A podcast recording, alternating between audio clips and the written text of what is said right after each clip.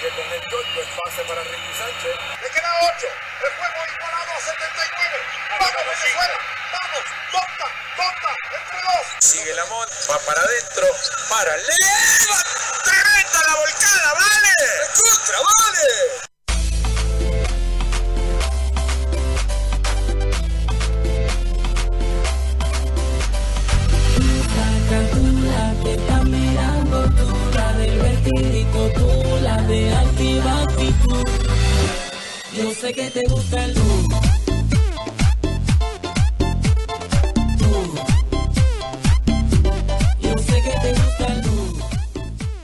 Muy buenas tardes, un viernes más en Cancha Latina. Esto es la Casa del Baloncesto Latinoamericano en Uno contra Uno Radio. Nos vemos por, eh, por la página, por, la, por el ente principal de UQ Radio, por uno, uno contra uno.com, por las diferentes aplicaciones para Android y iOS, pero www.cancha Latina, programa 43, y os contamos que venimos con muchos contenidos. Yo me he puesto ropa cómoda, ropa de. un poquito esta es ropa de runner para todo el, movimiento y el viaje que vamos a tener en el día de hoy. Vamos a pasar por La Habana, nos vamos a ir para, para, para España, para Galicia, vamos a ir para Chile, para Venezuela, hacer un poquito un, un gran recorrido como acostumbramos cada viernes. Y el y la primera parada, dicen que le- lo mejor se deja para el final, pero yo lo mejor lo voy a dejar para el principio porque a mí La Habana me encanta y nos vamos a ir para allá de primera hora para repasar la, actualidad de los cubanos por el mundo, porque como cada época de, de postemporada, es tiempo de, de que muchos de ellos eh, emprenden aventuras nuevas, eh, dan saltos a países mejores en Europa, y vamos a hacer un poquito un repaso con nuestro hombre de cancha latina en Cuba, que no es otro que Henry Morales, que lo veo conectado y lo saludo. Muy buenos días, Henry Morales, señor director del, panco, del palco.net. Buenos días para ti, Daniel. Bueno, ya es la tarde acá en Cuba y bueno, agradecido de estar nuevamente aquí en Cancha Latina y sobre todo en uno contra uno web. Y, y Henry, lo hablamos esta semana, eh, hacer un eh, toca de vez en cuando hacer un repaso de dónde andan los cubanos, porque eh, nuevos destinos renuevan y, se mantiene a buen nivel. Y yo creo que es importante, siempre manteniendo en los últimos tiempos como punta de lanza, como jugador importante, Jaciel Rivero. Presentado ya primeras declaraciones como jugador de Valencia Vázquez y aparte de como él, se le ve súper ilusionado y un reto mayúsculo para, para seguir creciendo en su carrera. Sí, la noticia de Jaciel Rivero sin duda ha sido de, por así decirlo, de las mejores para el baloncesto cubano por el momento en lo que ha sido este verano. Además de la renovación de Howard San Rose con el Panathinaikos. Ambos jugadores ahora están en equipos, se puede decir, de primer nivel. Eh, tanto el Valencia Vázquez es un equipo primera línea en España. Eh, no quiero decir que Burgos no lo fuera, simplemente era un Burgos que estaba rindiendo a un muy gran nivel, pero ahora el Valencia es otro paso hacia adelante en su carrera. Entonces, así él ha caído como grata noticia acá en Cuba, sobre todo a esos que lo vimos sufrir cuando estaba en Uruguay y perdió por una lesión en el dedo que muchos pensaron que no iba a regresar al baloncesto. Y los que los conocemos acá de jugando en la LCB, que tengo algunos partidos por acá, un día te lo voy a subir para ver si lo puedes ver, para que veas lo que ha cambiado así el Rivero a lo que es ahora.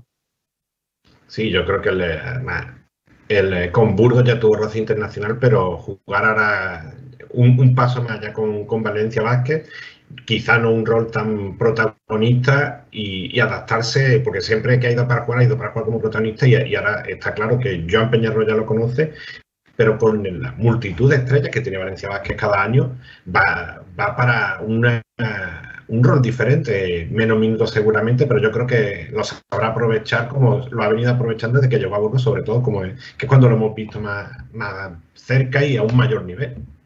No creo que sea algo ajeno para él. Recuerdo cuando llegó Burgos que prácticamente estaba imposibilitado de jugar la Liga Endesa, pues era el tercer uh -huh. extranjero de la plantilla.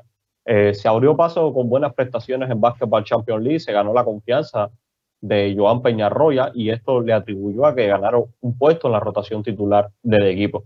El Burgos, como bien sabemos todos, rotaba mucho, así él eh, rondaba entre los 25 o 20 minutos por partido, cuando más tenía un partido eh, extraordinario le daban 27 minutos. Pero lo cierto es que yo conversé con él mientras estuvo en Cuba y ya me lo decía, eh, lo mío es trabajar, trabajar y darlo. Si hay que ganarse el puesto, hay que ganárselo.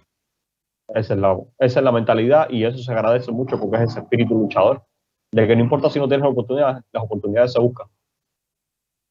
Y el otro nombre quizás de la novedad, no sé si fue en esta misma semana, a finales de la semana pasada, el otro nombre que, eh, que comentaba, el de Hogwarts and Road, que esa, esa, yo creo que eso podemos catalogarlo como el camino, el camino de la hormiguita que va poquito a poco, poquito a poco, segunda división alemana, segunda división italiana, República Checa, equipo zona media alta de Grecia con el AEK, ese salto estratosférico a CSK, y ya una temporada y un poquito en, en Grecia con Panathinaikos y, renueva por dos temporadas más. Entonces, yo, creo que ya es el, momento clave y, el mejor momento al menos para tener continuidad en Grecia en un equipo tan importante como Panathinaikos.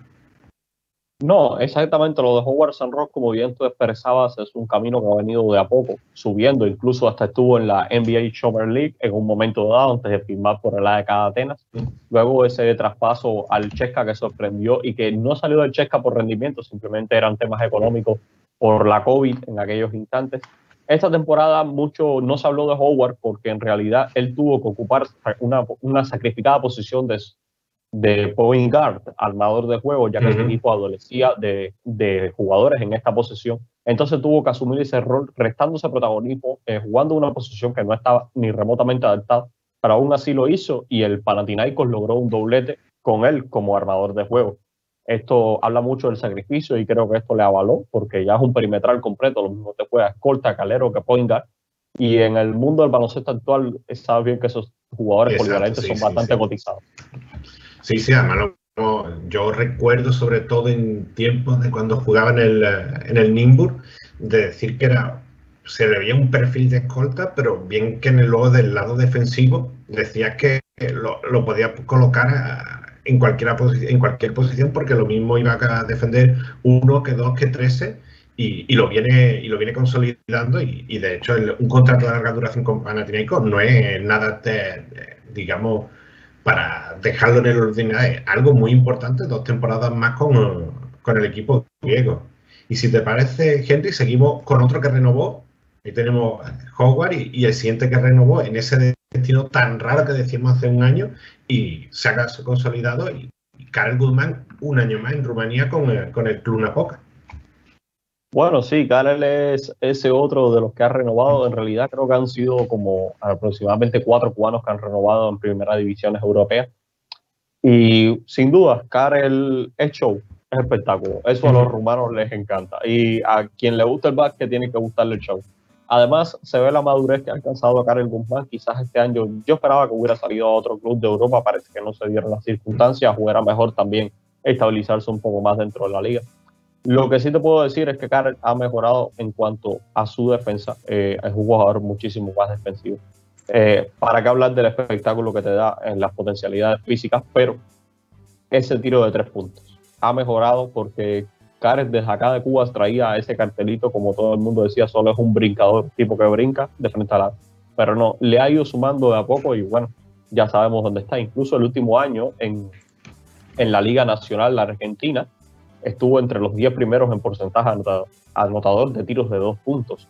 Que eso habla muchísimo de él, más que cuando Carlos ocupaba esa posición de alero y de escolta, que hacía muchos jumpers, no era tanto tiro de penetración frente a la, y, además yo creo que se va consolidando y, y si un, un, año como, como este, con pandemia, primer año así tan lejos de casa en un sitio tan diferente, si no te hace madurar, irte un año entero a un sitio tan diferente como Rumanía, es que nada te va a hacer madurar, eso está claro. No, además el idioma, todo ese tipo de cosas, tienes que chocarte con ellos para competir en el baloncesto profesional. Eh, hablar inglés es fundamental y para un cubano necesita, imagino, Jaciel, que por el momento está en España, pero si quiere tocar pico un poco más alto tendrá que aprender inglés porque no todos los entrenadores van a hablar español. Y si te parece, Henry, seguimos pasando por los cubanos y vamos por ahí, por algunos de los que están en activo. Tenemos la, Liga Superior de Nicaragua, que sí que es habitual para los cubanos, eh, sobre todo siempre que empiezan a estar todas estas competiciones en Centroamérica. Orestes Torres, Juniquel Molina, Lisbán Valdeo, Melo Oliva, que son jugadores habituales. Y a el que se me escapa un poco de mi foco es Joniel Morales, que ese no lo, no lo tenía yo muy contrario, no lo conocía tanto, más allá de que los otros cuatro sí son nombres bastante habituales por Centroamérica. A ver, yo imagino que Jorginho Morales, eh, en realidad voy a poner en perspectiva. Él es un jugador de la provincia de Matanzas, es compañero de equipo de Unistel Molina eh, con los guerreros de Matanzas. Yo imagino que por algo ahí, relación Unistel Nicaragua, pudo haber venido esa relación, ya que es un power forward muy potente. Eh, como la mayoría de los jugadores cubanos, es muy físico. Y eso da mejores dividendos en una liga como la nicaragüense. yo estuve checando esta primera semana de la liga y en el sexo masculino, porque quiero hacerte una parte con el femenino, que pasó con varias jugadoras cubanas. En el sexo masculino eh, se hablaba también de traer la posibilidad de traer a Joel Cubillas, pero parece que los temas de vuelo y demás, eh, que también Joel pudiera estar jugando en noviembre la ventana, y eso le quitó un poco el caché de que traerlo a Nicaragua, ya que la liga en esos momentos juega la etapa semifinal. A ver, en el caso de Cubillas es un jugador que pudo haber llegado, pero al final Mm, ya sabes, por lo que anteriormente te expliqué, no dio al traste. En cuanto a Josniel, eh, como te dije, power forward, muy potente, dominador. Incluso ayer en el partido ante la Universidad de Ingeniería agarró 23 rebotes. Claro, todo el mundo dice que eso es una cifra súper friolera, pero también tenemos que tener en cuenta el porcentaje de tiros fallados en esta liga que no es común. Sí, sí, yo lo tenía aquí entre los, destacados del, de los últimos. Empezó la liga esta, esta, misma semana.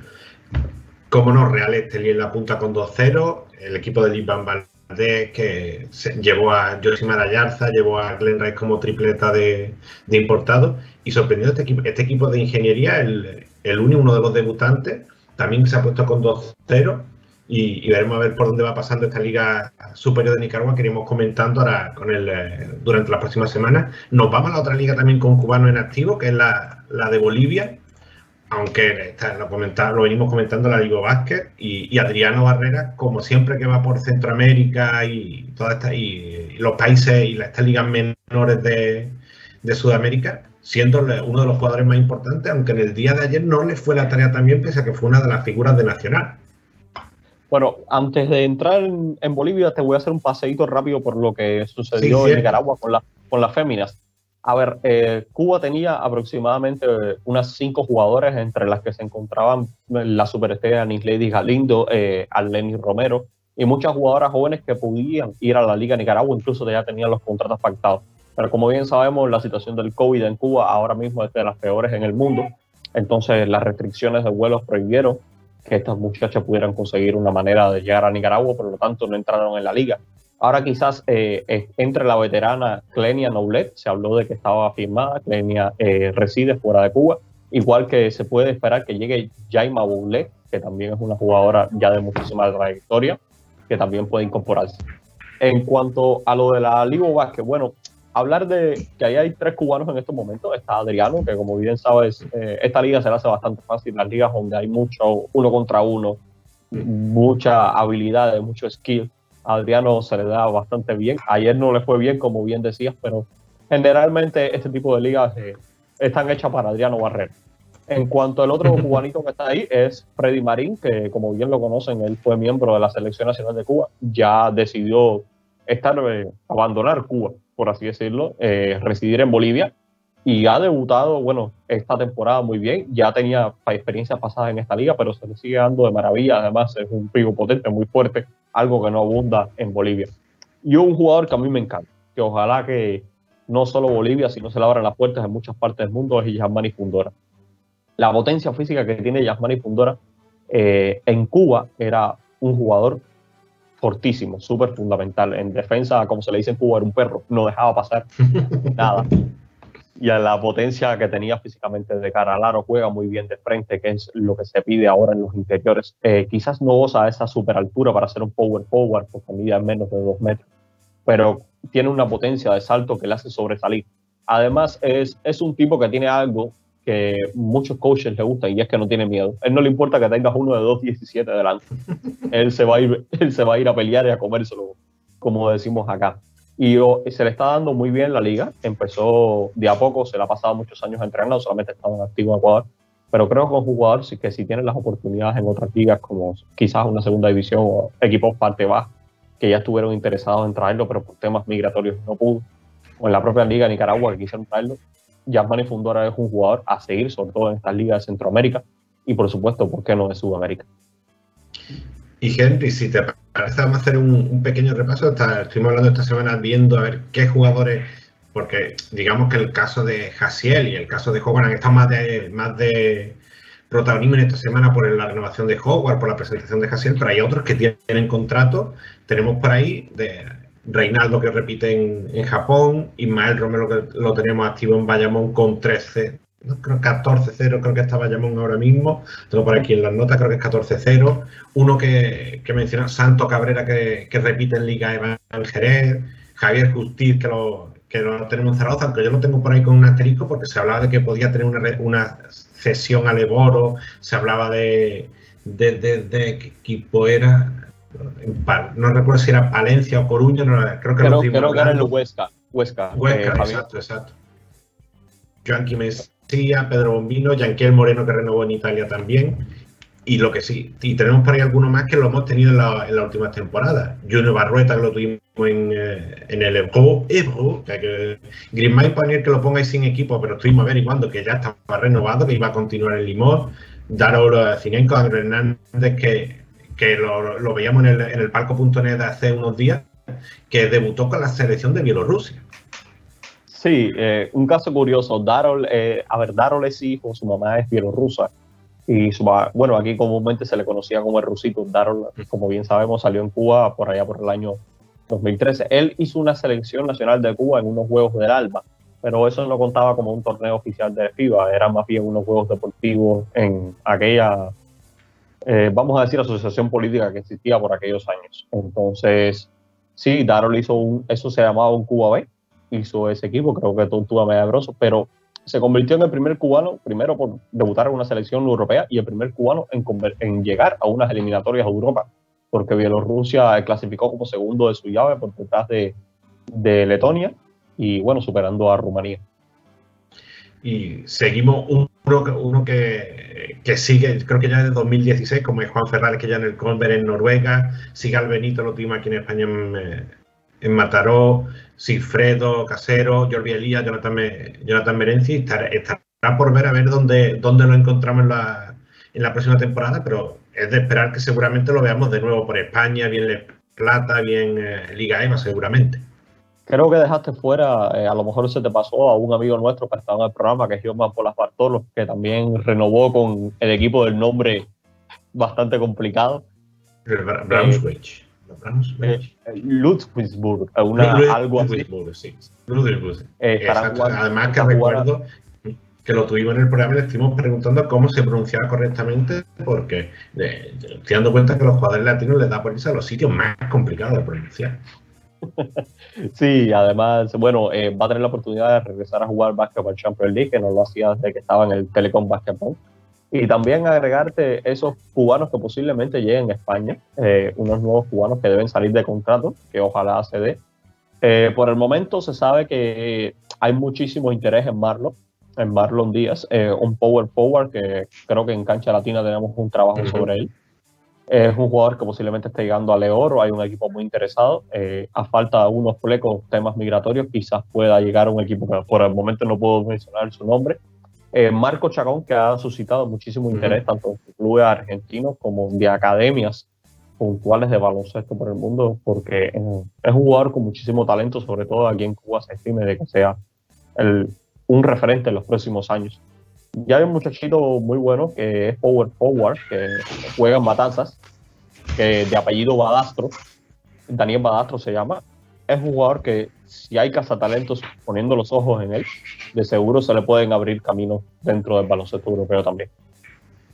Pues Henry, un placer contar contigo una, una semana más aquí en Cancha Latina, que siempre, siempre a mí por lo menos Cuba es una tierra que me encanta y siempre prestamos esa atención al, al baloncesto cubano y aunque no hay liga superior ahora mismo, hay que, hay que prestar mucha atención a todos los que están por el mundo desde, como hemos dicho, desde países como Nicaragua o Bolivia hasta el otro punto del mundo con, con segunda temporada consecutiva con el Saga Balones para Reinaldo García.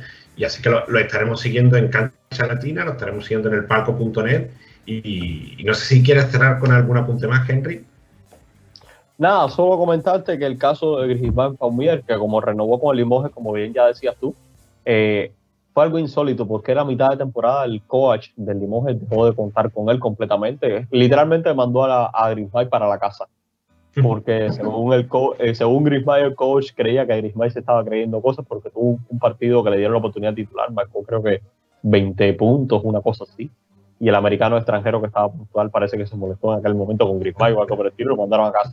Grismay pensó hasta en dejar el baloncesto eh, tenía la decisión tomada, pero una semana antes de que sacaran al coach, le dijeron, oye, hay un coach nuevo, vio tus videos y te quieren el equipo. Y así fue. Y es un hombre que ha pasado muchísimo, sobre todo mm. para llegar donde está. Tiene una historia que ojalá, pues quizás pronto la saquemos y las oportunidades se le están dando y la vida le sigue sonriendo. Pues seguimos repasando los cubanos y era un poquito más tarde los latinos por el mundo y te, te mandamos un abrazo y nos veremos próximamente, Henry. Igual, muchísimas gracias. Ahí dejamos La Habana y nos vamos a seguir con, la actividad de los latinos por el mundo. Después de repasar a todos los cubanos, nos quedamos con ganas de seguir sabiendo por dónde están los latinos por el mundo, porque son muchos y, en la última hora hemos tenido alguna que otra novedad. Y ahí tenemos una sección que nos, vamos a meter en el, terreno del amigo de Expedición al Biceleste, que le, eh, programa más que recomendado todos los lunes a esta misma hora, de 13 a 14 en Argentina. la sección de hoy son las Argento confirmaciones. Muchos nombres la, última semana, 10 días. Pato Garino firmó en Limoges.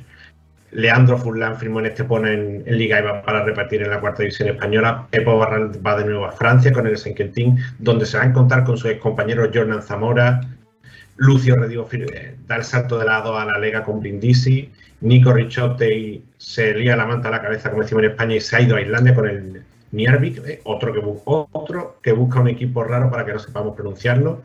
Alejandro Bortolucci deja Granada después de muchas temporadas con el equipo nazarí y pone rumbo a la Les Plata con Tizona de Burgos. Máximo Fiererud da su primer paso a Europa con, eh, con Palma que Palma va a ser una subsede prácticamente de Bahía Vázquez, porque allí ya estaba Fausto Ruega y Batista Lugarini y llega Máximo Fieleru. Y dos nombres, eh, Leandro Bolmaro tenía todo arreglado para irse ya a Minnesota y falta la oficialización por parte de la franquicia NBA. Y Juan y Marco, bueno, comentaba Fabián Pérez hace unos días que lo tenía también todo hecho para ser cedido a Lleida, aunque está haciendo la pretemporada con el primer equipo del Fútbol Club Barcelona pero su destino podía estar en la Leboro para la próxima temporada. ¿Qué más latinos tenemos por ahí? Tenemos, tenemos, yo, a mí me gustaría hacer un repaso después de, ver todo, de ver esto, porque hablamos de los latinos y tenemos por ahí eh, algún que otro más, por, recordar, decíamos argentinos. Y, me voy a Lucas Fagiano, Vicente Garrelo, que, también firmó, Pablo Bertón en Islandia, Alejandro Zurbrigen, que está en Les Plata. Y importante, yo te, recordarte, ¿hay algún nombre, te damos algún nombre de ACB o, de reciente paso por ACB como Garino, como Ricciotti, y, tenemos un año más un importante número de jugadores latinoamericanos en, eh, en la primera división española. Vamos a hacer un, pequeño repaso, aunque más adelante ya iremos viendo con, el paso de la pretemporada que está a punto de empezar. Y tenemos, a ver, repasando, Lapro en el Barça, Jason Granger que vuelve a Vasconia, Bilbao que tiene dupla latinoamericana con Rafa Lodi y Ángel Delgado, Andrés Félix que ya venimos hablando de, el salto, ese, salto del Prada a Juventud, Nico Brusino que vuelve a Gran Canaria, Víctor Benítez que repite en Burgos, Huerta y, Bruno Fittipaldo, esa pareja de bases que tan buen rendimiento dio en, en Tenerife la pasada temporada que va a repetir. José Tyson Pérez, que, que renovó hasta, amplió su contrato, tenía dos años más, creo que amplió por uno tercero, se está recuperándose de esa, de esa rotura de ligamento cruzado. Eh, Mateo Díaz en el Breogán de Paco Olmo, eh, Sadiel Roja y Augusto Lima son, yo creo que ya no son ni, ni dominicanos ni brasileños, son murcianos ya directamente de todo el tiempo y los Augustos que están en UCAM Murcia, Leo Mindel en Fuenlabrada y el que comentamos, Jaciel Rivero en, en Valencia. Tengo por aquí también, eh, veníamos hablando de, de, las jugadoras que están, eh, las jugadoras latinoamericanas y hay presencia importante eh, ahora mismo aquí de memoria tengo aquí anotada Rosely Silva en Guernica y, en el campus Prometa Agostina Burani. Y en el F2, la segunda división, Milagro más en San Josep, Stephanie Fajardo en el Fundación Animo de Mallorca, Andrea Boquete y, Julia Mungo y Julieta Mungo en Raca junto a la, a Sofía Roma, Romina Rodríguez, la capitana de la selección venezolana, repito, en segunda división de España con, el, con el Maguetía y, también repasando entre los refichajes por Europa, Mariana Durán, la venezolana que lo recordamos semanas atrás. Y, y bueno, ahora es turno de, seguir repasando y nos vamos a hacer un, viaje hacia tierra gallega, que vamos a charlar con un buen amigo, vamos a charlar con Roberto Anidó, y que es el director de www.piratadelbasque.net desde Santiago de Compostela para, para, que nos cuente, nos hable un poquito de Obradoiro, de, la, de este nuevo equipo de Fernando Zurbriggen y cómo están siendo esos primeros días del, del base, del base corto argentino en el, en el equipo de ACB, un, un equipo de Obradoiro que siempre lo vemos de, apostando por, digamos, por jugadores diferentes, por perfiles a lo mejor que no son muy conocidos y, que yo creo que va a encontrar en Fernando Zurbriggen hay un complemento interesante para, para la próxima temporada y veremos a ver si, si Moncho Fernández le da qué minutos tiene, qué rol encontramos con él. Y yo creo que es hora de repasar, sobre todo a Roberto, que es ah. un, un, hombre de, de, de, allí, de Santiago de Compostela, que nos comente un poco cómo el, el, plantel que se viene y sobre todo a ver cómo es que esos primeros días, pues fue presentado Fernando hace creo que fue esta misma semana. Y bueno, ya ahí creo que ya lo tenemos conectado. Eh, los saludo. Muy buenas tardes, Roberto Anidó. Bienvenido a Cancha Latina. Hola, ¿qué tal? ¿Cómo estáis? Aquí desde Galicia.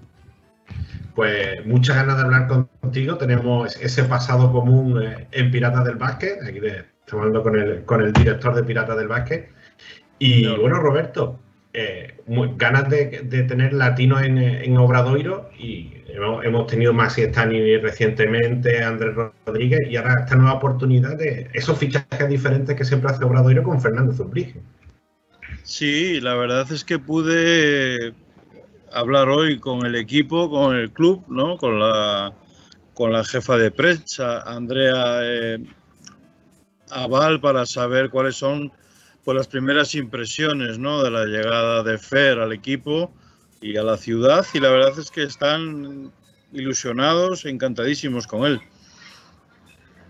Y, y eh, yo, yo, creo que estaba repasando la plantilla de la plantilla de Obradoiro y mm. yo creo que de momento con, con esa, esa, pareja que puede hacer con, con, esa tripleta de base, con Brandon Hall, que uno de los recién llegados, y todo lo que puede aprender junto a, junto a Albert Oliver, un veteranazo de la CB con, ya con 43 años, yo creo que puede ser un, lugar muy interesante para que Fernando crezca después de todo lo que le venimos viendo en la Liga Nacional con Ovadas Basket y eh, que además ya se mostró en la CB en la pretemporada, en las varias pretemporadas que ha estado el equipo argentino por, por España y yo recuerdo que me habían preguntado por él eh, de dónde salía este chico y yo lo veo muy interesante esta apuesta de Obradoiro por el, por el jugador argentino.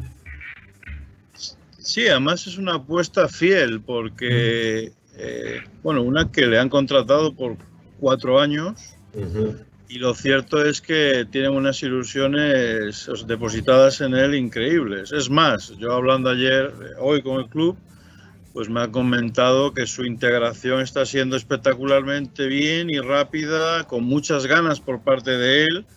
Eh, al parecer aterrizó a finales de julio, fue de los primeros jugadores en aterrizar en Santiago y la aclimatación con la ciudad y con todo lo que significa jugar en el Obradoiro está siendo muy rápida. El club está encantadísimo con él.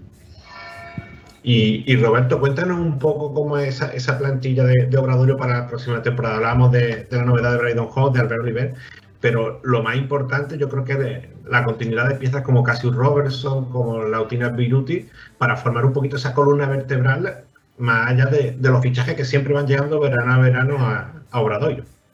Sí, bueno, sabes que para el Obra en realidad es una pelea por no descender, ¿no? O sea, en realidad el, el club año tras año lo que intenta es mantenerse pues, en la liga ACB, que para un equipo con, con, con el, digamos, presupuesto que maneja es, siempre es complicado, ¿no? Siempre hay que acertar en los fichajes. Bueno, sí que es cierto que en el puesto de base pues han intentado con Hobbs, que es un base experimentado, en Europa, en Alemania muchos años. Luego está el caso de Fer, que esperan que pues que coja minutos y que y que pueda ser una pieza importante, si no a corto plazo, pues a medio plazo. Oliver, que le va pues, a ayudar mucho a conocer la liga. Y luego en el juego exterior han apostado por la continuidad que pudieron hacer eh, al poder eh, al poder renovar a Robertson, que no era fácil porque incluso ahora pues adquirió el pasaporte Cotonou, ¿no? Por Jamaica y eso le da otro valor aquí en Europa.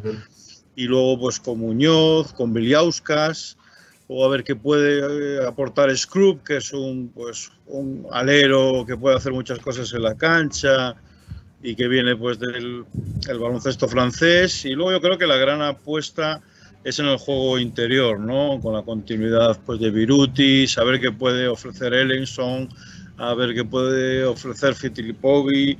O sea, en realidad es un equipo que como siempre cada año tiene medio equipo nuevo y, hay que juntar las piezas con mucha rapidez y entre ellas pues la de Fer, ¿no? Que, que insisto, tienen, tienen unas esperanzas depositadas en él porque se le ve que aprende muy rápido, que es un desparpajo, digamos, continuo, una, una ilusión por jugar y está claro, hay que tener esa paciencia para un chico que es, pues, o sea, su primer salto, ¿no? Aquí en el viejo continente, que nunca es fácil.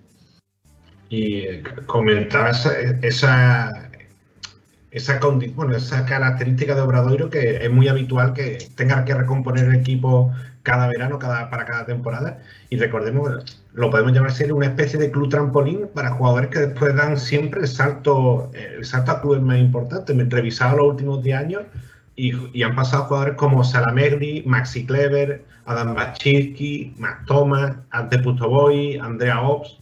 Y yo creo que, aunque la prioridad es consolidarse en Obradoiro, viendo el, pasado de, de, muchos jugadores, un trampolín porque un club que siempre lo acaba haciendo bien y siempre eh, acaba sacando muy buen provecho de todas esas piezas que va componiendo y, en eso Moncho Fernández es un auténtico experto.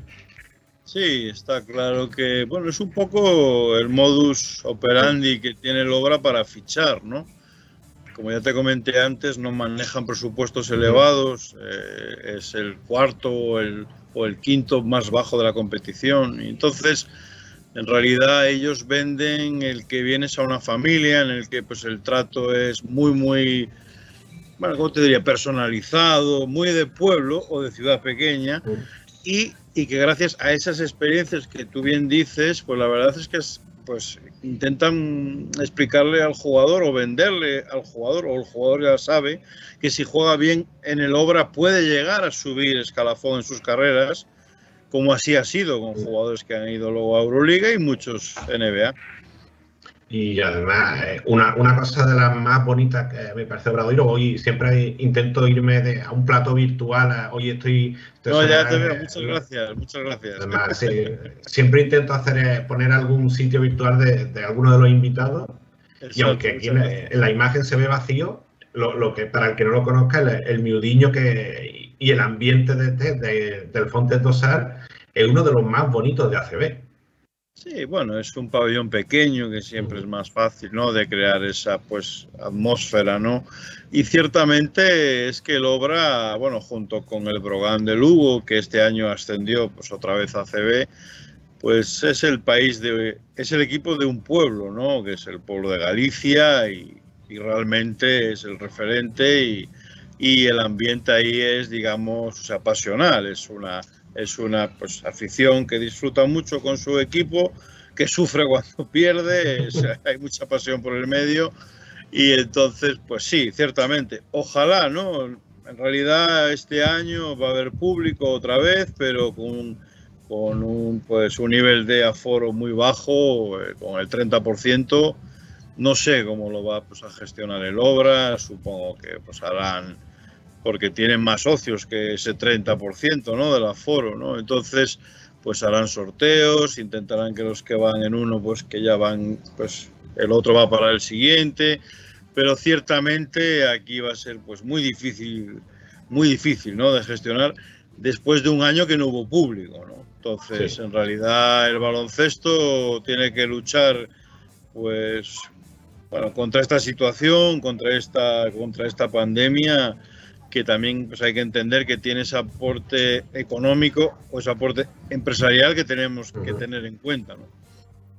Y, Roberto, te hablabas de Breogán, eh, es verdad, no, no, lo había pensado, queda muy, por ahí muy cerquita donde tú estás, en Lugo, y la, vuelta de Paco Olmos, de tanto tiempo para que lo hemos tenido en Puerto Rico, en México, y se, y se organizó mucho revuelo, además de que Breogán está sumando piezas muy interesantes para su regreso a la CFP. Sí, a ver, ascender y... Bueno, ascender es muy difícil y luego ya el mantenerse, sobre todo ese primer año, es complicadísimo. Es más, el Brogan ascendió hace tres años y descendió ese mismo año. ¿no? Entonces, en realidad, bueno, ellos han hecho bueno, fichajes ilusionantes, eh, mantuvieron el bloque duro que logró el ascenso, cosa que a mí me parece bien, ¿no? A veces un equipo cuando asciende se olvida de los héroes del ascenso, ¿no? Y yo creo que esa gente se merece eh, oportunidades y yo creo que pues el Breo ha logrado juntar esa mezcla de jugadores que lograron eso junto con algún tipo pues de fichaje con ya más experiencia en la liga y luego con la sorpresa de fichar a Musa, ¿no? que no sabemos muy bien qué va a ocurrir con Musa porque viene de, bueno, que estaba bueno, llamado a hacerlo todo cuando se fue para, pues a, pues a Brooklyn Nets y luego el año pasado fichó por Anadolu sin demasiadas expectativas de minutos y a ver qué pasa en Lugo, ¿no? Y luego pues de Paco Olmos, bueno, todo lo que rodea aquí al Brogan de Lugo eh, es con mucha, con mucha, mucha, no sé cómo te diría, es una ciudad que está Lugo volcada, ¿no? Con el equipo y todo, todo fichaje siempre, siempre crea ese tipo pues, de controversias pero yo creo que, pues, que el señor Paco, que lleva ya 10 años fuera de la Liga ACB, creo que, pues, que lo va a hacer espectacularmente bien. Es un entrenador con muchísima experiencia, muchísima experiencia internacional, que eso siempre te logra, ¿no? Que tengas más o sea, bagaje y creo que es un entrenador pues, que va a ser muy válido para este club. Y, bueno, Roberto, eh, se, me hace imposible no, no preguntarte por Piratas del Básquet que nos, hable un poquito de. Yo di mis primeros pinitos allí en, Pirata del Básquet con el buen amigo Juanma, que me ha dicho que no nos está escuchando porque está siguiendo la vuelta ciclista, está en directo viendo la vuelta ciclista, pero que le va a ver después, de, una vez que lo subamos a redes. Pero cuéntanos un poco de Piratas del Básquet eh, y, sobre todo una cosa de que te envidio un montón de cuántas Final Four lleva cubriendo de la Euroliga con, con Piratas. Ah, bueno. Bueno, tú ya sabes que Piratas inicialmente estuvo los cuatro o cinco primeros años con Juanma y con todo un auténtico equipazo, ¿no? Que tenía. Juanma siempre fue un líder, ¿no? Capaz de, enrollarnos a todos por estar ahí, ¿no? Dándole a, la tecla. Eh, y bueno, luego él ya, pues cuando él dijo, pues de echarse a un paso al lado, pues bueno, pues ya la cogí yo y, y ciertamente es una web que lleva unos, unos 12 años, que no es fácil porque las tendencias ya sabes que cambian, las modas de escoger cómo te, pues enterarte de las cosas cambian también. Pero bueno, ciertamente estamos ahí en la brecha y bueno, como siempre, en realidad siguiendo de cerca CB, siguiendo de cerca Euroliga, siguiendo NBA y, y me gustaría seguir mucho más el baloncesto sudamericano y, y caribeño, pero como Dani tiene una cláusula muy grande, pues no es imposible, ¿no? Pero, pero bueno, en realidad esto es una pasión y, seguimos en la brecha, ¿no? Está claro. Y lo de las Euroligas, pues bueno, Euroliga por suerte, eh, pues... parece que hemos perdido un poquito, se, queda un poquito... Disculpa que me han llamado. Sí, sí. Sí, ¿escuchas? Ah, sí, que se cortó. Sí, sí. Eh, siempre es una competición que nos ha tratado muy bien, siempre me he sentido como en casa y, ciertamente pues llevo desde el año 2013 yendo a todas, a excepción de, del año 2020 que no la hubo. ¿Y, y cómo, es esa experiencia? Porque yo tengo la suerte de estar en dos ediciones de la Copa del Rey, aquí las dos que se realiza aquí en Málaga. Y yo creo que una Final Four de la Euroliga tiene que ser un evento espectacular vivirlo desde dentro. Sí, bueno, a ver, yo para mí es mi competición fetiche, ¿no? Yo creo que son los, pues están los mejores equipos de, bueno, en realidad del mundo fuera de la NBA y yo creo que es una competición que, que, va pues a más, que no es fácil porque los negocios también hay que ver todos los presupuestos y, y que todo funcione bien, y, pero ellos, ellos se lo curran, siguen teniendo el problema con la FIBA, que eso siempre es un dato a tener en cuenta porque hubiese sido mejor que hubiera una concordia ¿no? entre, entre dos entes de este calibre.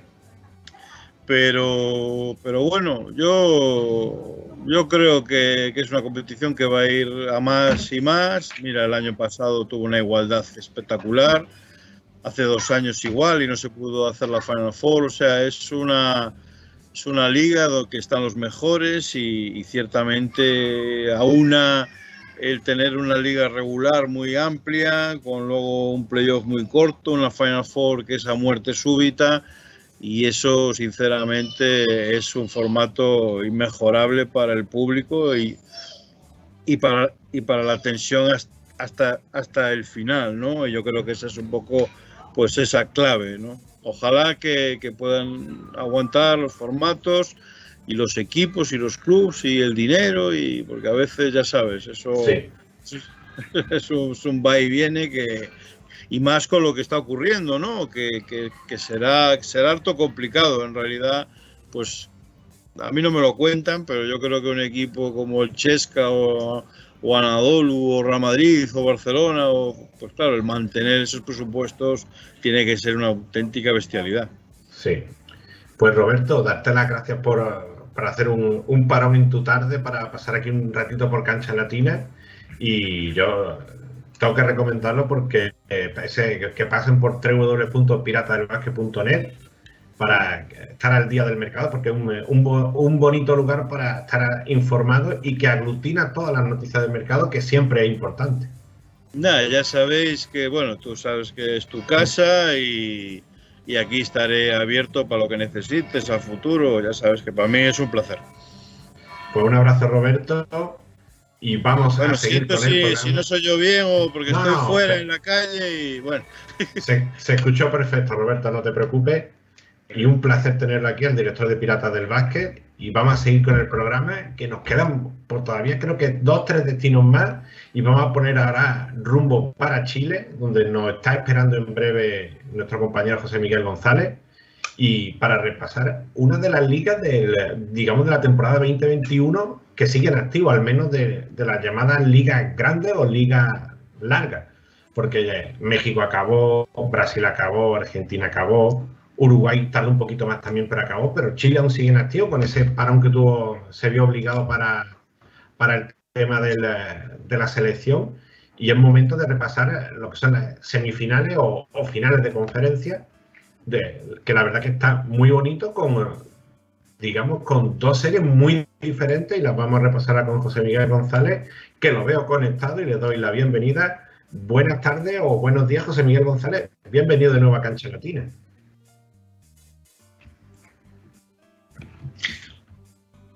Hola Daniel, ¿cómo estás? Acá todo muy bien desde Santiago de Chile, listos para analizar que han sido ya eh, los primeros dos partidos de finales y por supuesto las semifinales que fueron la semana pasada aquí en nuestra Liga Nacional de Básquetbol. Y eh, lo comentaba antes de darte paso, dos, dos, series de finales muy diferentes. Un bajo goleo en el clásico valdiviano y mucha igualdad y, y la superioridad del, del, equipo campanil de Universidad de Concepción en la, en la serie de la Conferencia Centro. Sí, así han sido lo, los partidos hasta el momento. Se han jugado los dos primeros partidos, tanto en la conferencia centro como en la conferencia sur. Son series, recordemos, el mejor de cinco. Por lo tanto, eh, Universidad de Concepción, que ganó ayer y antes de ayer sus partidos como local en la Casa del Deporte, que se llama el gimnasio del Club Universitario, están a un triunfo de conseguir el título de la conferencia centro y por lo tanto la clasificación a, las finales nacionales. Eh, en la conferencia sur, tú también lo mencionabas recién, eh, fue un partido de bajo goleo, pero de mucha estrategia. Eh, seguramente lo que ganó en aquel partido fue la defensa, sobre todo a favor del Club, Club Deportivo Valdivia, tuvieron una, técnica que consistió mucho en aislar a uno que ha venido siendo una gran figura, el argentino Cristian Amicucci, el único refuerzo extranjero que tiene el Club Deportes Las Ánimas, que también le leía una entrevista aquí en Uno contra Uno, en el que él mismo mencionaba eh, de que cree haber encontrado su lugar en el mundo y me alegra mucho porque mm. es un jugador que de mucha experiencia y que también está viendo su primera salida al, al básquetbol extranjero. Le faltó un poco de compañía a Franco Morales, que es el base armador de nuestra selección chilena y también probablemente uno de los tres mejores jugadores que tiene hoy día nuestra liga. Le faltó compañía a él, fue el máximo anotador de su equipo, pero también hay que destacar lo hecho por jugadores que tienen doble nacionalidad acá en Chile, chilenos argentinos. Eh, no sé si se me fue la señal, Daniel. No, no, te escuchamos, te escuchamos, no te preocupes. Ahora, sí parece que se fue un poquito la señal. Ah, perfecto, sí. Ahora, ahora. Aquí quizás cuando conversamos, así que... Sí, sí, pues te escuchamos, te escuchamos, Miguel. Y bueno, eso con respecto a la conferencia sur, después al día siguiente, en el partido del martes pasado, el Club Deportes Las Ánimas ya ajustó sus piezas y pudo conseguir una victoria. Eh, es un equipo, el equipo fantasma, que llevaba tres años ganándole siempre al Club Deportivo Valdivia, que para la gente que no sabe, son los ambos, ambos clubes, son de la misma ciudad. Eh, eh, son de la ciudad de Valdivia, una ciudad muy bonita, muy tradicional, donde juega nuestra selección chilena y que también se paraliza la ciudad cuando se juega el Club Deportivo Valdivia, que le dicen el Club de la Ciudad, y el club de un barrio norte, que queda al norte de la ciudad como el, el de las ánimas. Y, y, en el caso de la otra, de la otra conferencia, José Miguel, eh, a mí me pareció espectacular el rendimiento de, de Carlos Lauler en las dos victorias de, de, Universidad de Concepción. Está, no sé si al mejor nivel de la temporada, pero para mí una de las grandes sorpresas no por, por lo venimos siguiendo desde hace ya tiempo, sino por el, alto nivel que está montando ese triple en el primer partido y, ese liderazgo en el segundo que coloca a Universidad de Concepción a, un pasito de la gran final. Sí, así es. Es una de las grandes bondades que tiene Universidad de Concepción. Es uno de los planteles más eh, completos, podríamos decir, de nuestro básquetbol chileno. Tiene jugadores que han sido campeones, tiene dos seleccionados nacionales como Carlos Lauler y Diego Silva, aunque este último no estuvo en la última, eh, en el preclasificatorio que se jugó el mes pasado. Pero claro, jugadores que pueden por sí solos ganar partidos, como Carlos Lauler, tú lo mencionaste, eh, Diego Silva, también Eduardo Marechal o Eduardo Ortega, que es el máximo anotador histórico de la Liga Nacional. Ellos mezclan mucho la fuerza joven contra esto, ah, junto a estos experimentados tienen jugadores que fueron campeones del Sudamericano Sub-17, aquel en Lima, eh, aquel histórico torneo que hizo Chile junto a otros jugadores como Ignacio Arroyo, por ejemplo. Eh, me refiero a Lino Sáez y Sebastián Carrasco. Son, jugadores que se complementan y que también pudieron tomar ventaja con respecto a lo que sea Colegio Los Leones, que es un plantel un poco más corto, un poco más joven, pero que también tiene una estructura definida con Ignacio Carrión, con Eugenio Loscando, por ejemplo, Barja Amor, que a propósito, un poco fuera de lo basquetbolístico, el lunes pasado eh, Barham eh, hizo, tuvo su examen de título para convertirse en kinesiólogo, lo aprobó, así que llegó a jugar ese partido en la noche ya con otro, un título, no el, no el deportivo aún, pero otro título bajo el brazo. Y sí, sí, lo, veíamos en, las notas de la, de la, web de la liga, ese, dato muy importante, esos tres años sin vencer en los del valdiviano, el caso del, nuevo titulado, que sabemos que va a terminar con un título esta temporada y yo creo que incluso es más importante ese título en lo, en lo laboral para el futuro que casi el de liga, aunque yo creo que todos, todos van a querer ganar la liga. Y un nombre que a mí me gusta mucho en la Universidad de Concepción, Carlos, Carlos Milano, la Yaca Milano, de nuevo dueño y señor de los remotes y de la zona pintada yo creo que también otra de esas cosas, esos jugadores que hacen muy poco, hacen mucho con muy poco y que siempre, siempre están destacados, aunque a lo mejor no se vea como un jugador espectacular ni nada, pero siempre está entre los líderes estadísticos, siempre del equipo campanil. Sí, y, y pareciera claro que está crecido, viene, se integró en la última y ahora está jugando los playoffs y parece que está con, otro nivel, otro, otra frescura que se necesita para entregarle a su equipo, después de también lo hecho, por supuesto, en su país, en Venezuela, y ahora de vuelta aquí en, en Chile. Ha sido uno de los destacados también, y también, por ejemplo, ayer que las decisiones arbitrales dejaron fuera del partido a Rodrigo Madera, por ejemplo, que es un jugador que aporta mucho en la pintura, todo, todo ese trabajo se lo fue llevando Carlos Milano que también hay que, hay que tomar en cuenta. Y Daniel, un dato, por ejemplo, eh, con respecto a estas finales, son exactamente las mismas de la temporada 2017-2018, cuando Club Deportes Las Ánimas fue campeón. Por lo tanto, eh, hasta el momento todo, todo indica en favoritismos, en resultados también, cuál podría ser el camino, pero bueno, es el dato estadístico para los libros de historia de que se repite estas finales, juegan la UDECONCE contra Colegio Los Leones, en aquel momento ganó los Leones, que bueno, dicho sea de paso, eh, es el último campeón de las, es el campeón de las últimas dos conferencias centro que han habido, por lo tanto buscan ahora su tercera final nacional consecutiva. buscando también un título que no tienen, que es el de la Liga Nacional de Básquetbol, y que las últimas dos ediciones han sido a favor de justamente los dos equipos de Valdivia, primero Las Ánimas, su primer torneo, y después Club Deportivo Valdivia, que es el actual campeón de nuestra competencia. Y eh, yo, es complicado saber eh, un favoritismo, pero yo a mí me ha encantado el nivel de la, de la UDECON y yo, después de los, creo que de los desgastados que van a salir el, equipo de la, del clásico de, de Valdivia, si, si cierran el, en el próximo, en el tercer partido, lo veo un, equipo muy sólido, que se ve que va a llegar más descansado y menos desgastado, y yo quizá le daría un puntito más de favorito de cara, de cara a una posible final, si hablamos de estos cuatro equipos que están ahora mismo todavía en competición.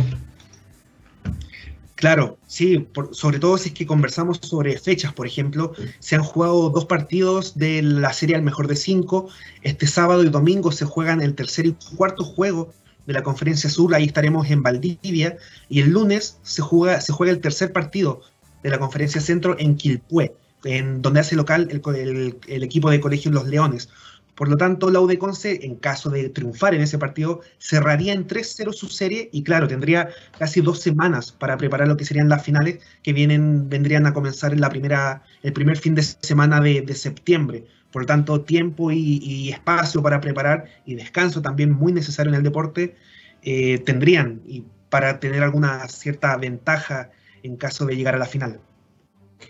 Y, hablando del baloncesto chileno, hemos visto en una nota reciente de FEBA Chile del, eh, tres jugadores ya chilenos de los, de los que están en el exterior que, que, ahí arrancaron la temporada. Arrancó la temporada Nico Carbacho, arrancó la temporada Xiomara Morrison y, Sebastián Herrera. Muchas perspectivas, sobre todo para, estos tres jugadores que son los que eh, parten con más nombre de cara a esta, esta próxima temporada y, un in muy interesante. Eh, se mantiene en Francia con, con la Roche. Eh, Nico Carbacho dio el salto a Alemania con el equipo de Oldenburg y, Sebastián Herrera ya lo veríamos totalmente consolidado también en la Bundesliga. Me parece que este tiene que ser el año de Sebastián mm. Herrera en el, en el sentido de que tiene que ser él la gran figura de, de su equipo, ya un jugador que lleva más de tres años en Alemania, siempre creciendo, por supuesto todavía es muy joven, tiene mucho espacio para crecer, y, es un jugador que hay que tomar en cuenta. Nicolás Carbacho, tú lo mencionabas, es su segundo año en el profesionalismo recién, es decir, viene de hacer una muy buena temporada en Bulgaria, un básquetbol que podríamos decir eh, en cuanto a escalón un poco más abajo que el alemán, por lo tanto es claramente un salto hacia arriba, y Xiomara Morrison, que es para nuestro básquetbol chileno totalmente histórica. Ella es una jugadora consolidada, ojalá la pudiéramos tener más tiempo en nuestra selección, pero por motivos logísticos, federativos, ya lo, lo que pase durante el camino es, complicado, pero claro, es la única chilena que ha llegado a la WNBA, por tanto es un, es un valor que tenemos que tener en cuenta siempre eh, y que tenemos que seguir, porque es una jugadora eh, confiable y que por eso mismo la buscan en otras partes del mundo. Y quería repasar que teníamos vista, pues, antes de, de dar este paso, hablamos de, de lo larga que está siendo esta temporada en Chile o lo tarde que está terminando con respecto a otro año y que tenemos ya prácticamente aquí encima la siguiente temporada. Han venido anunciando las fechas. Tenemos por ahí ya inicio para la segunda división, inicio para, para lo que será la temporada de la primera división, con la Supercopa, la Copa Chile y, lo que será la Liga Nacional. Y se viene también otra temporada muy interesante, ya recuperando también eh, los ascensos, los descensos y sobre todo una segunda división que también tiene su, su eh, cantidad de equipos históricos. Yo veía por ahí a Tinguiririca que fue campeón, veía algunos más que han pasado por, por, la primera división recientemente y son torneos también que hay que seguir eh, atentamente sobre todo para, para que retomen la competición después de tanto tiempo fuera. Así es, se viene intenso y para los que nos gusta esto, sin vacaciones ni descanso. Así que el 25 de septiembre comienza la segunda división, un torneo que ha venido postergado hace mucho tiempo eh, por condiciones de la pandemia, también por autorizaciones. No, es, no ha sido un capricho que no pueda empezar, sino que también hay que mantenernos dentro de estos esquemas de, los que nos, permite, nos permite las reglas en cuanto a pandemia aquí en nuestro país, acá en Chile. Y por fin, el 25 de septiembre es la fecha de inicio. Eh, los calendarios, todo eso se va a ir van a ir informando oportunamente. Eh, serán 10 equipos, vuelven otro histórico también de la, del básquetbol chileno como Boston College. Es un equipo que también ha reunido muchos jugadores eh, de nuestro básquetbol chileno, muchos seleccionados han pasado por ahí. Y claro, ya la temporada 2021-2022 comienza ahora en octubre con la Supercopa, luego viene una, una, nueva edición de la Copa Chile, que es un torneo un poco más reducido, y el próximo año, a partir de enero, ya comienza nuevamente la Liga CBO más, eh, que en diferencia de, este, de la actual competencia que está finalizando ahora, tiene, tendrá 14 equipos, va a contar con el ascendido del torneo de segunda división que comienza en septiembre y además con el retorno de Deportes Castro, que es el otro equipo de la isla de Chiloé, también un reconocido equipo aquí en nuestro país que vuelve desde su receso por pandemia. Y la, más, la máxima novedad, yo creo, con respecto a, a todo lo que se ha venido haciendo en la Liga Nacional, que funcionamos por conferencias y que en tiempos normales las conferencias después se juntaban para enfrentarse, ahora solamente va a ser eh, una, una, temporada regular en el que los 14 equipos se van a enfrentar a los 14 equipos y después del 1 al octavo van a estar eh, uniformados para llegar a, los playoffs. Por lo tanto, probablemente muchos comentarios se repiten, ¿no? De que el nivel en el sur es un poco mejor, que en el centro no tanto, que deberían mezclar las conferencias. Bueno, ahora es la oportunidad para que los equipos demuestren sí o sí, eh, sin mayores excusas, y la gente también eh, eh, vea cuáles son los ocho mejores equipos que llegarán a playoff y luego, luego el campeón y cómo todo se desarrolle. Pues José Miguel, un repaso a una de las ligas en activo y muchas gracias por estar de nuevo por aquí por, por Cancha Latina. estaremos atentos. Yo, yo, como diría Raúl Ceño, yo le pongo mi ficha a Universidad de Concepción, que me ha gustado mucho lo que he visto en estos dos últimos partidos. Y veremos a ver cómo se resuelve, cómo descansan los jugadores y cómo se preparan ya prácticamente para un torneo que empieza en eh, mes y medio. Y la, duda que me queda última, ¿cómo, ¿cómo será el tema de refuerzos extranjeros para, para los torneos? Porque recuerdo que este año se hizo la excepción con un único refuerzo y no sé cómo viene para la próxima temporada. Para la temporada, por, eh, para Copa Chile, será con solo un extranjero. Luego para la liga podrán haber dos, que todavía estamos, generalmente hay tres, pero en, tiempos normales, pero como estamos recién volviendo, los equipos también se están reacomodando, equipos que parten de cero, va a ser de dos jugadores extranjeros. La segunda división sí, solamente con uno. Yo creo que es muy importante, pues lo, hemos comentado en semanas anteriores, el, el salto de muchos jugadores nacionales que han tenido en esta, en esta última temporada, a ver si hay suerte y siguen destacando también muchos jugadores nacionales para la próxima y lo estaremos contando aquí en, Cancha Latina cada viernes. Así que un abrazo a José Miguel y te invito a seguir que nos queda todavía media hora de programa y venimos con un par de viajes más por, por distintos países y nada más, te mando un abrazo. Así es, bueno, esto de los extranjeros o jugadores nacionales solamente beneficia al básquetbol, así que es todo muy bueno. Daniel, también un abrazo para ti y que siga muy bien el resto del programa. Nos vemos. Un abrazo, José Miguel, y, avanzamos hacia adelante, porque como dice, para atrás ni para coger carrerillas, y nos vamos un poquito al noticiero latino. Habíamos dejado por ahí a los, latinos por el mundo y nos vamos a avanzar un poquito por otra liga en activo. Hemos hablado ya de Chile, pero es que hay más ligas en activo. Tenemos por ahí Baloncesto Superior Nacional de Puerto Rico, tenemos la Liga Nacional Dominicana, el estreno de la Liga Nacional de Paraguay que comentamos la semana pasada con Rodrigo Domínguez, y ahí tenemos uh, varios apuntes de cómo está siendo el torneo en Puerto Rico en esta última semana. Pocos cambios en la clasificación porque miraba, miraba la, la, placa que pusimos la semana pasada con la clasificación y es igual eh, los de 12 equipos están en las mismas posiciones, salvo Cariduros que ha ganado un puesto, sube al tercer puesto en la zona lleva seis victorias en los últimos siete partidos y se está notando en los, en los de Fajardo con un, eh, con un Víctor muy, muy espectacular, está en un buen ritmo el, el jugador estadounidense de Arecibo y con paso por Uruguay recientemente. Vemos ahí los líderes, siguen igual, acumulando victorias. Arecibo, capitán de Arecibo con 11-4 en la zona A. Vaquero sigue invicto con 13-0 en la zona B. Y por ahí un par de novedades en cuanto a fichajes.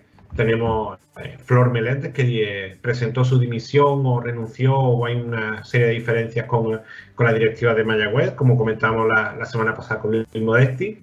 Y poco estuvo sin trabajar porque lo, lo llamaron desde Gigante de Carolina para ser asistente de, Iván Ríos, que casualmente eh, todo queda en familia porque es el, la pareja sentimental de una de las hijas de, de, Flor Meléndez, así que se conocen bien para, para que Flor Meléndez apunte, eh, aporte ya desde su primer minuto en Gigantes de Carolina, más allá de todo lo que es Flor Meléndez y su experiencia en Puerto Rico. Y también llega Kyle Viñales a Gigantes de Carolina, eh, llega mediante traspaso, un nuevo traspaso para Kyle Viñales, que ya sí está jugando desde el minuto uno con, con Gigantes y esperemos a ver si es una reacción para, para, el equipo de Carolina. Y entre los cambios de importado, un nuevo cambio en, en Santurce, salió Tony Bishop y llega Kadin Yaga, aunque comentaron los compañeros de la guerra del BCN, que es probable que veamos al jugador panameño que se mantenga en el BCN con otro de los equipos. Nos vamos hacia la República Dominicana. Si hablamos del del inicio invicto de Cañeros del Este, del equipo de Tony Reed que lo tuvimos semana atrás aquí en el programa. Se mantiene en la parte alta, pero se ha visto superado por, por Metro de Santiago, uno de los favoritos de siempre. Le quitó el invicto a Metro esta semana a Cañero y se coloca líder con seis victorias consecutivas para Metro de Santiago. Tenemos por ahí en la parte alta también eh, a Eddie Polanco con, Leones de Santiago, que está siendo el más destacado del equipo capitalino. En la última, la última jornada, este, los partidos este jueves fue Metro 97, Indio de San Francisco 85, con un Adriz de León espectacular que lo veremos ahora en un momento, con 22 puntos y 8 asistencias. Juan Miguel, Juan Miguel Suero con 27 puntos para los franco-macorizanos. Y Leones 71, Soles 68 con otro gran partido de Di Polanco y, Luis Santos con 22 puntos para Leones y Juan Davis con 16 soles de, iba a decir soles de Mexicali, la costumbre, en soles de Santiago Domingo Este. Y vamos a ver un poquito de, la, de lo decisivo que fue Adrián de León en, en, esa victoria con Metro de Santiago, el veterano base que todos lo tuvimos en, en Colombia en esta última DPB y, y cómo no, con Metro de Santiago destacando una vez más y vamos a ver lo decisivo que fue en el último cuarto en el partido de ayer. Lo vemos. Bueno, mientras tanto voy contando un poquito más. El, eh, ahí lo tenemos.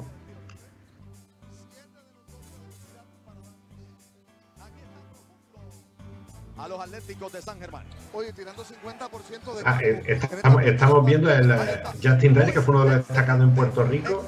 Espectacular el, el, el, jugador de Indio de Mayagüez, que fue una de, de, las figuras del partido de ayer ante, ante Pirata de Carrera. Ahora veremos a Adri de León. Justin Reyes, que no empezó la temporada con Mayagüez, pero ha sido uno de los destacados. Y 23 puntos y 10 rebotes, una de las de las grandes actuaciones. Además, vemos un detalle muy importante, como está el público hasta arriba en el, en el BCN. Recordemos que eh, van con. Uh, está obligado a ir eh, ya a solo los vacunados. Y yo creo que es importante ver las canchas tan llenas. Parece quizás vídeo de hace uno o dos años, pero vemos ahí cómo están los fanáticos a, primer, eh, a pie de pista. Yo creo que el, baloncesto superior nacional siempre dejando ese, ese bonito, esa bonita sensación y, y, a mí me encanta ver público de nuevo en los estadios. Y ahora vamos a ver ahora enseguida a Adri de León, el, el, jugador que vimos por Australia, y además lo vimos canastones decisivos en el, en el partido de Santiago, se, echa el equipo de la espalda y lo vemos ahí cayendo contra, contra el público, contra la banda y las la felicitaciones del coach de Melvin López. Y yo creo que le, el base fueron triples, fueron dos más uno canastas en suspensión, se echó al equipo a la espalda en el, en el último cuarto para, para la remontada y para que Metro siga en, en, ese claro ascenso, además ante un rival directo como, como Indio San Francisco, que no ha empezado bien el año. Tremenda canasta esa última, madre mía. Metro de, eh, perdón, Indio de San Francisco que está con balance de 2-5 después de ser uno de los que catalogamos casi como favoritos porque tenían un gran plantel y esta semana se, se, deshicieron de, Gerardo Suero que va rumbo a Sole y yo creo que es un, un mal año para Indios si no, si no lo remedian en, en las próximas semanas. Hemos repasado Puerto Rico, hemos repasado República Dominicana como las dos principales ligas y no se nos puede hablar un poquito de lo que ha pasado en Paraguay. Lo repasamos con Rodrigo Domínguez y como recomiendo siempre, arroba Vázquez Paraguayo para estar atento a, todo lo que pasa en Paraguay. Ahí tenemos, arrancó la temporada este pasado sábado, triunfos para San José, Libertad y, Colonia Gol con el equipo de Colonia Unido el, yo diría que casi el gran favorito por el plantelón que tiene el equipo de Danicano, del argentino Danicano. 101 a 51 ganó San José. Ese triunfo 87-74 de, de Libertad ante Ciudad Nueva. Y Colonia Volante Paranaense 80-61. Sigue la competición este, este mismo sábado. Debuta Olimpia King, eh, visita San Alfonso al equipo, al equipo de esa región cercana a Brasil y repiten ya el segundo partido para Sol de América contra Paranense también este sábado 21. Y lo comentaba Rodrigo en sus redes sociales, en arroba Vázquez Paraguayo, reuniones también para que haya torneo femenino, de momento seis equipos confirmados, así que qué buenas noticias que se vaya recuperando la actividad en un país más, así que ya tenemos todo puesto en marcha en, en Paraguay para que se reanude la actividad y ahora se le pueda dar continuidad. Último país que nos queda por visitar, nos vamos para Uruguay, la Gomar, invicto en el, en el Metro Uruguayo en la segunda división. Y jornada de este jueves, tenemos Verdi Roja 84-78 a, Miramar con, con, un gran Andrés Dotti, 26 puntos. Tenemos otro partido, el Sayago Danubio, 73-85 para, para, el equipo de, de la Franja, con, con Martín Chelo, el, el, jugador eh, uruguayo argentino, es decir, chileno uruguayo eh, con 27 puntos y 14 rebotes como gran figura. Y bueno, aparte del metro, ya se, se viene avanzando lo que será la, la próxima temporada de la Liga Uruguaya. Eh, se oficializó el formato, que va a ser el, el, habitual formato de torneo con, eh, con doble rueda, con play-in, los dos, dos equipos al descenso, los 12 primeros a playoff, con un play-in del 5 al 12, los cuatro primeros equipos clasificados directamente a cuartos de final y recuperando la normalidad también en, en Uruguay y recuperando las costumbres. Así que Esteban Batista vuelve a Braica Maccabi, que ha sido el fichaje más destacado del, del torneo uruguayo en esta última, en esta última semana. Y hablando de mercado, nos vamos a pasar un rápido repaso para, para Argentina con varios movimientos de, en estos últimos días. Unión de Santa Fe, el ascendido del. Yo seguiré, diciendo TNA porque me sale directo TNA de la Liga Argentina y Riachuelo de la Rioja que compró la va a comprar la Plaza de Libertad de Sunchales.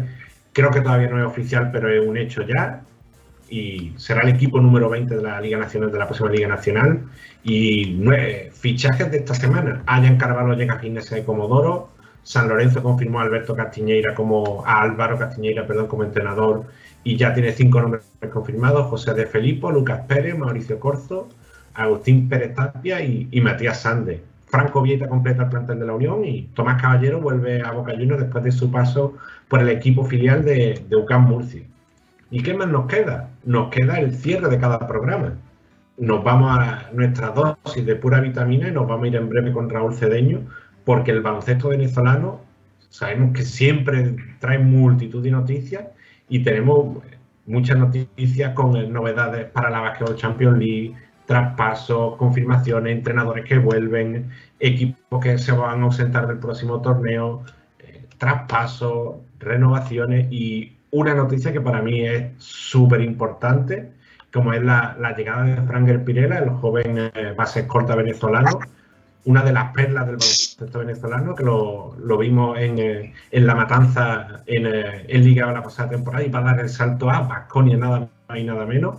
Va a hacer la, se espera que haga la pretemporada con el primer equipo y luego se incorpora al, filial en Liga EVA.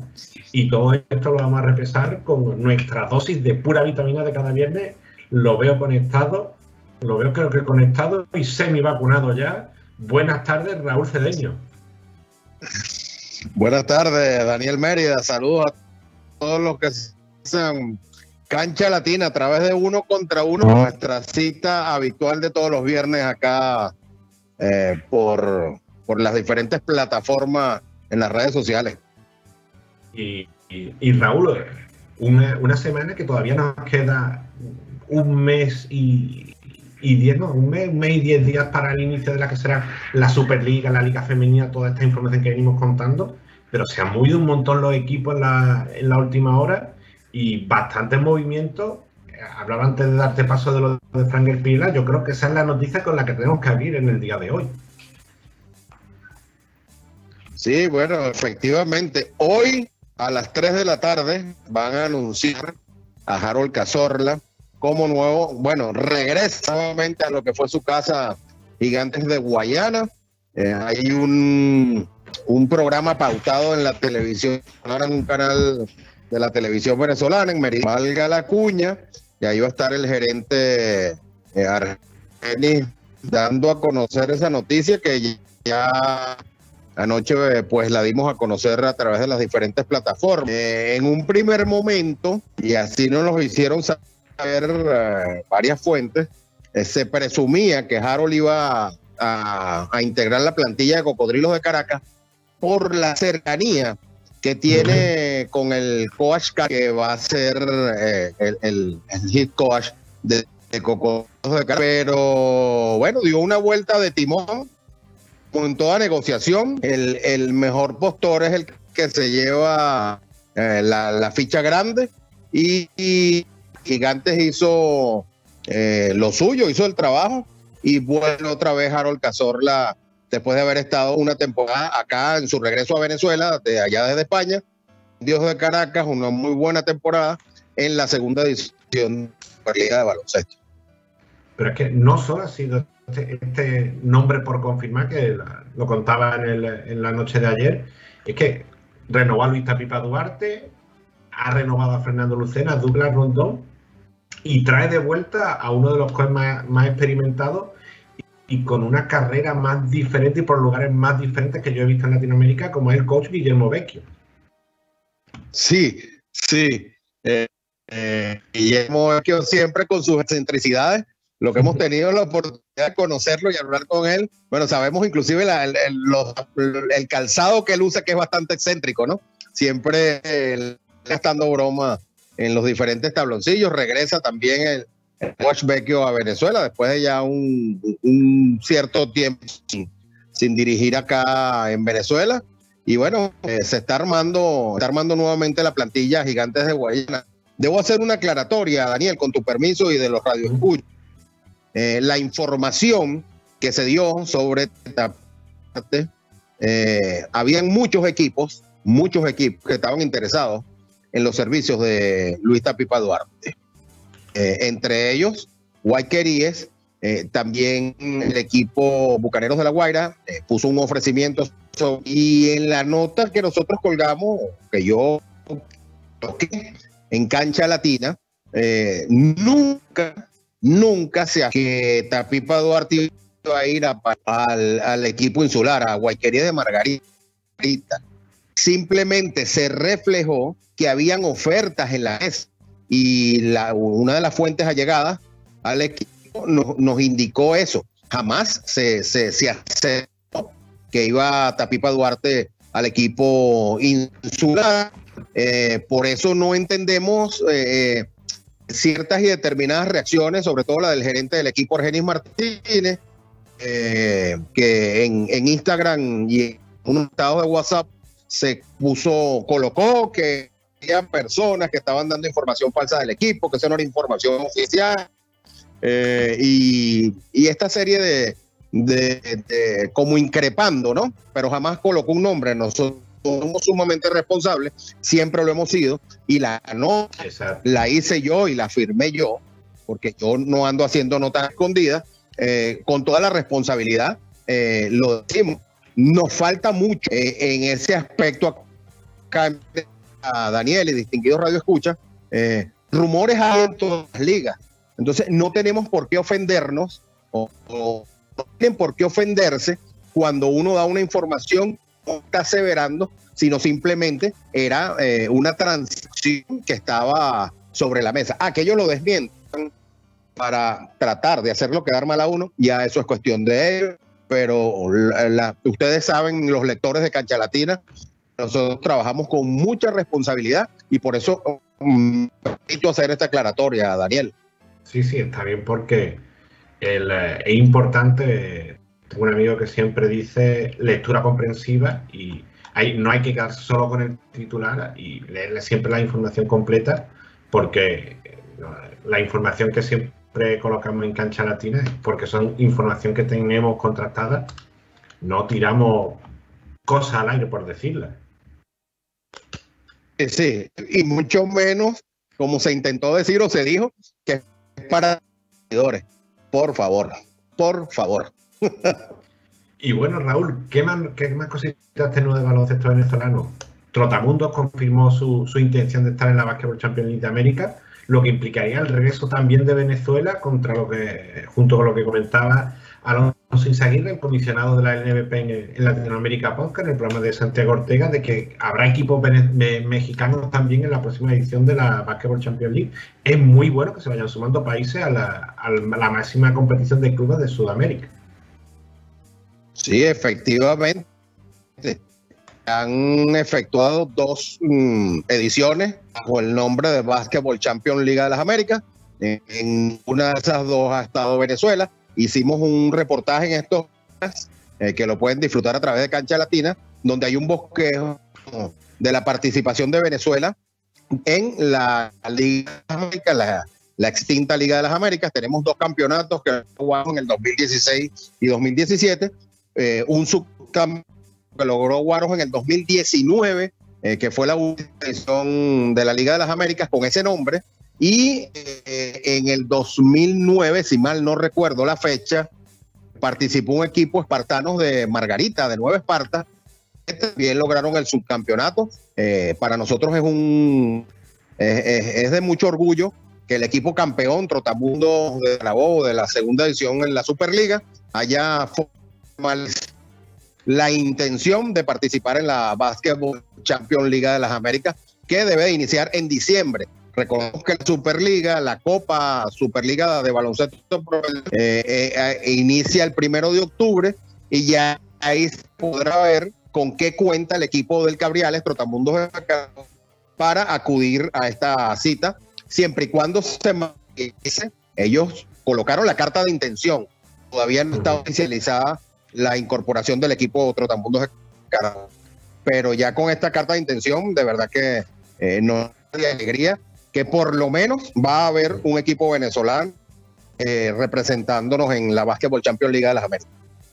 Y mencionaba a, uno de los últimos representantes de, de Venezuela en, los torneos intercontinentales. Y como, como informaste, no sé si fue el día de ayer, hace dos días en Cancha Latina, no se espera el regreso de Guaros para la próxima edición de la Superliga. Efectivamente, eh, es una nota que pueden consultar a través de www.canchalatina.com. Eh, Titanes, de, que es el, era un, equipo de expansión a participar acá en la, en la o en la Copa Superliga Profesional de Baloncesto, eh, hace dos días envió una carta declinando su participación en esta competencia. Asimismo, pudimos tener la información, de Miranda, que iba a hacer nuevamente de la partida acá en Venezuela, no va a participar. Guaros de Lara, según eh, estas fuentes que nos, nos indican, eh, tampoco va a ser de la partida. Y un equipo que aún no había anunciado, pero que está o está en la palestra, como lo es mm, el Deportivo Paira, tampoco va a ser de la partida en la tercera edición de la Superliga o la Copa o la, o la primera edición de la Copa Superliga Profesional de Baloncesto. No sabemos si va a pasar como cuando la LPB, que los de la LPB eran una cosa y los de la Copa LPB no tienen absolutamente nada que ver con lo de la Liga Profesional de Baloncesto. No sabré, sabemos en realidad si se van a integrar esto. sí, es, es algo confuso, pero no sabemos en realidad si va a ser la tercera edición de la Superliga de Baloncesto o va a ser una, la Copa, como la anunciaron, Copa Superliga Profesional de Baloncesto, y va a estar aparte de los récords de la Superliga. esos detalles, eh, estamos en procura de tener esa información, Daniel. Y Raúl lo comentaba al inicio, el, el nombre que ha llamado la atención, además eh, periodistas españoles se han interesado por él, que nosotros lo venimos siendo ya desde hace, yo creo que un año, año y algo, dos años, el de Lalo, el de Franger Pirela y, su fichaje, no sé si, es ya oficial o es inminente ya por por Vasconia para, para, jugar con el filial de Vasconia, todo hay que decirlo, aunque vaya a hacer la pretemporada con el primer equipo. Salto exponencial para la carrera de Franger Pirela, conocido acá en Venezuela como Lalo. Eh, me, eh, muy acertada esa decisión del cambio. Eh, va a ser eh, una vitrina antes. Estuve conversando con Franger y hemos tratado, bueno, estamos haciendo la, las diligencias, como dicen acá para tenerlo acá en Cancha Latina, eh, pero por sus ocupaciones se le ha dificultado un poco la situación. Pero sí, él va a estar en la pretemporada, aparentemente con el equipo grande, va a iniciar en, la sucursal, en el equipo, pero tiene, eh, dependiendo de su desempeño, tiene posibilidad de llegar al, equipo de la primera división y ojalá sea así. Esa calidad que tiene Franger Pirela, lo vieron, eh, él declinó al draft 2021 de la NBA, más sin embargo, con sus propias palabras, fue visto por cuatro equipos y digamos que está bien, ahí están las protagonistas, como puede faltar. Eh, sí, nunca participen en, el programa. Eh, fue visto por, por varios escados de equipos de la. y esto va a ser una vitrina importante para Franger Pinela. Sabemos de su calidad, ya la ha demostrado así en la Liga Española. Y estamos seguros que em, que temprano pueda recibir ese llamado y eso. Además que el equipo Vasconia, eh, Daniel, y corrígeme si es así, eh, se caracteriza por mucha oportunidad a ciertos y determinados jugadores. O sea, ellos agarran, como decir, revelaciones eh, que tienen dentro de su fila y le dan esa oportunidad para que participen en el equipo grande y se despeguen. Sí, sí, lo vemos, lo veíamos en los últimos tiempos con Tase de Kelky, con eh, Sander Rayeste, estoy hablando de memoria y me falta uno que lo tengo en la nota que la estoy abriendo, donde está la nota de Franger Pirella, y me faltaba uno, pero que, que cuentan con los jugadores y además en una temporada tan larga donde vuelven a jugar a CB y Euroliga, eh, ¿por, qué no de, ¿por qué no esperar que tenga cualquier oportunidad en cualquier momento en que destaque? En, eh, una jornada, que venga doble jornada de Euroliga, venga CB y quiera rotar a jugadores, porque lo, comentaba el, periodista Gerard Solé, que Dusko había visto los informes del jugador y ha dicho que quiere verlo ya con el primer equipo y es por eso que va a, jugar la pretemporada con Vasconia. y recordemos el buen ojo que tiene Vasconia siempre para Latinoamérica, el, el hombre fuerte allí, Alfredo Salazar, el Scout. No hay que decir eh, jugadores de la generación dorada de Argentina que pasaron por allí, los Thiago Splitter, Walter Holt también pasó por allí con un poquito menos éxito que los demás, pero los Luis Escola, Pablo Pilloni, Andrés Nocioni, entonces Fabricio Berto, yo creo que mejor, mejor vidiera, como tú has dicho, se me ocurren pocas para, para que Frank Pela siga su carrera. Sí, sí, una, una vitrina hace breves instantes eh, tenía una, conversación con varios estimados en la red social y eh, renovaron al otro piloto de eh, salió la información hace, hace, lo cual eh, probablemente pueda significar la salida del Sancudito Edwin Mijares de Gigantes de Guayana. Recordemos que él jugó con ese equipo la segunda edición, ya cuando hagan esta tarde el anuncio oficial de Harold Cazorla y la de Rondón, eh, pues, probablemente se le dificulta un poco al zancudito Edwin Mijares eh, la participación dentro del equipo. Mm, cabe la duda si va a, permanecer, eh, va a permanecer dentro de la fila de gigantes o mm, va a ser cedido o cambiado a otro equipo. Estar pendiente con esa información del, del zancudito Edwin Mijares Y Raúl, me queda por preguntarte, intentamos, los problemas técnicos siempre con las comunicaciones nos no entorpeció un poco en otras semanas anteriores, pero ese primero de octubre arranca también la Superliga Femenina y no sé si has podido eh, recuperar alguna más información en estos últimos días sobre qué equipo o alguna última novedad de cómo puede venir esa nómina de participantes para esa primera edición de la Superliga Femenina. Mira, Daniel y distinguidos Radio Escucha, eh, la entrevista que nos dio Mari Calvete hace un semanas a través de PMP Sport, eh, Yaracuyana Basketball Club, no, no hemos tenido mayor información. Estaba buscando, eh, probablemente la gente de Pastoras de Lara eh, sean de la partida, ya ellos tienen un equipo formado y creo que también van a ser de la partida las Pastoras.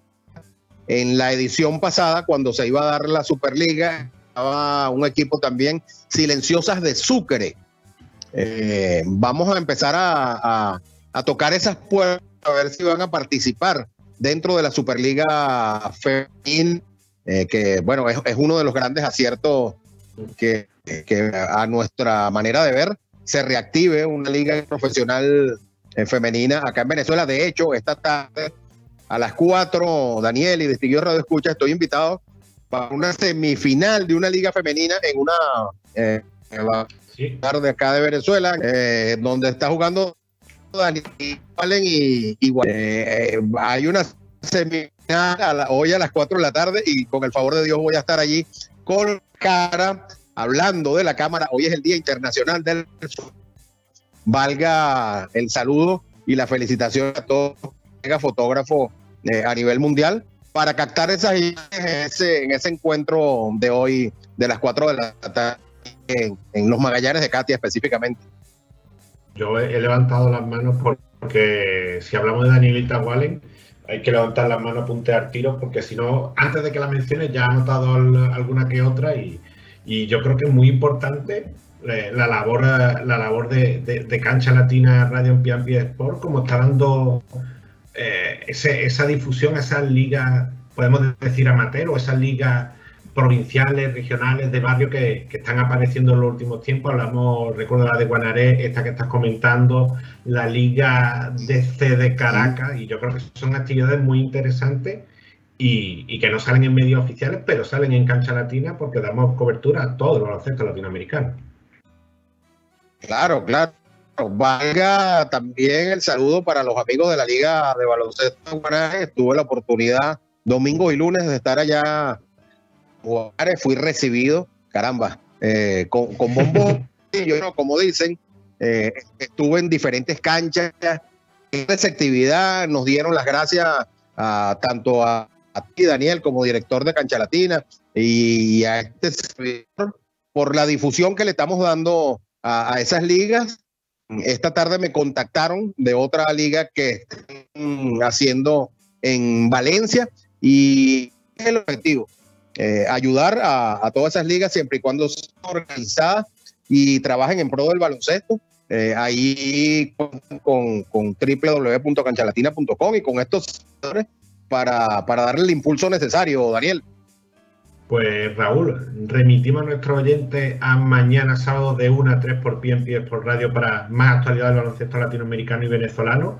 Y nosotros ya hemos completado otra hora y media de programa, 43 semanas ya en UQ Radio y nos tenemos que ir. Y, en un par de semanas o tres vamos a arrancar la segunda temporada de Cancha Latina y se vienen novedades. Yo ahí lo digo, ahí lo dejo. Vamos, vamos rumbo al primer año, tanto en uno contra uno, uno Sport. Y bueno, como siempre digo, www.canchalatina.com para toda la información del baloncesto latinoamericano. Mañana la cita en pmportradio.com eh, para, para el programa de Cancha Latina Radio en Venezuela. Y Raúl, nos despedimos que nos quedamos sin tiempo. Un, último apunte, que, el, eh, que no el avión de vuelta no espera. Ah, sí, efectivamente. Y bueno, muchas gracias a todos los que sintonizaron Cancha Latina a través de Uno contra Uno Web. Un fuerte abrazo. Estamos en sintonía pendiente de nuestro portal web y de las redes sociales. Y si nos hubiéramos de acuerdo, Daniel, no nos hubiésemos colocado una camisa amarilla los dos. Buenas tardes, estimado. Pues un abrazo para un abrazo Raúl y no, no nos queda más que despedirnos, lo que siempre digo, cuídense y nos vemos el próximo viernes con toda la actualidad del baloncesto latinoamericano. Un abrazo.